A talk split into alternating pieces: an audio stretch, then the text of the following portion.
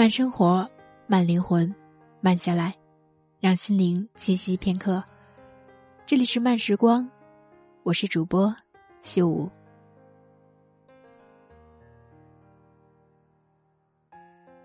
前几天朋友约吃饭，吃完之后，一个住在我家附近的女性朋友顺路送我回家。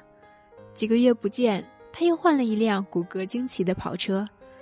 当我坐在副驾驶的时候。发现椅子后背极度的向后倾斜，但是我也没好意思说。他发现了，就跟我说：“你调一下椅子坐背，坐的能舒服点儿。”于是不会开车，全车里只认识方向盘的我，默默研究怎么调整椅背儿，按了附近我能按到的所有按钮，还是没有成功。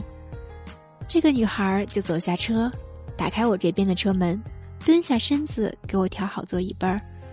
还问这个角度舒服吗？如果不舒服，再往前靠一点。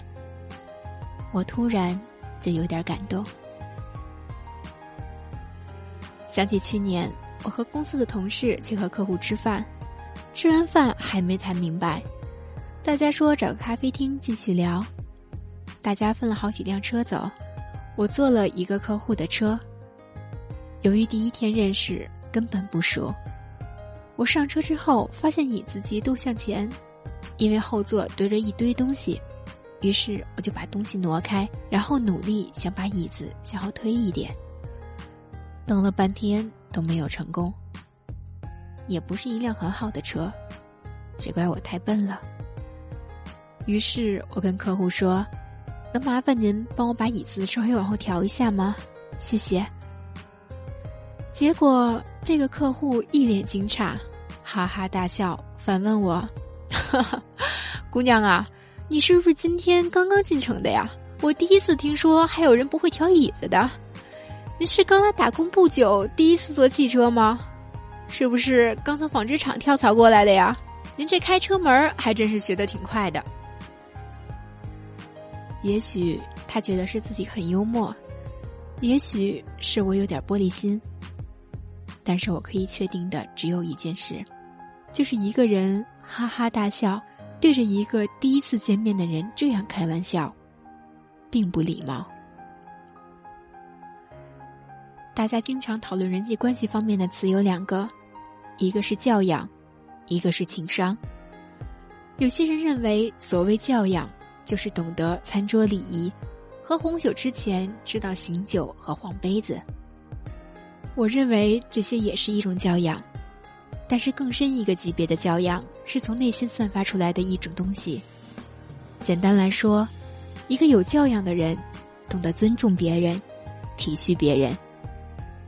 面对一件自己熟悉而别人陌生的事物，能并不炫耀，没有嘲笑，没有讥讽，不盛气凌人，不高人一等。而情商也同样如此。我们和别人谈话，归根到底，最好的结果是说话的人舒服，而听你说话的人也舒服。有些人似乎把情商高和嘴皮子利落混淆了，觉得在说话中抖抖小机灵，言语上压倒别人，就能展示自己机灵过人的头脑和高级无限的智商。但是根据我的观察。这些锋芒毕露的人也许很聪明，脑子转得很快，但是人缘说不上很好。这个世界上有种关系叫做朋友，同义词有闺蜜，有铁哥们儿，再靠后一点还有熟人。我觉得那种尖牙利齿的玩笑，如果一定要发生，那么最好发生在朋友之间。跟陌生人，甚至第一次见面的人开一些毫无分寸的玩笑。说真的，大部分时候别人只会觉得你嘴贱，教养不好。我喜欢和那些令人感到温暖的人亲近、来往，因为这样我会觉得很舒服，也放松。我想你肯定也见过这样的人吧？温温和和，像太阳，也像泉水。在一起聊聊家常也好，讨论讨论什么话题也好，你没有感觉到在争论，甚至没有说服，在一起闹哄哄的也开心。就算沉默，那也是一种让你不尴尬的放松的沉默。从某种意义上来说，我认为，情商就是教养。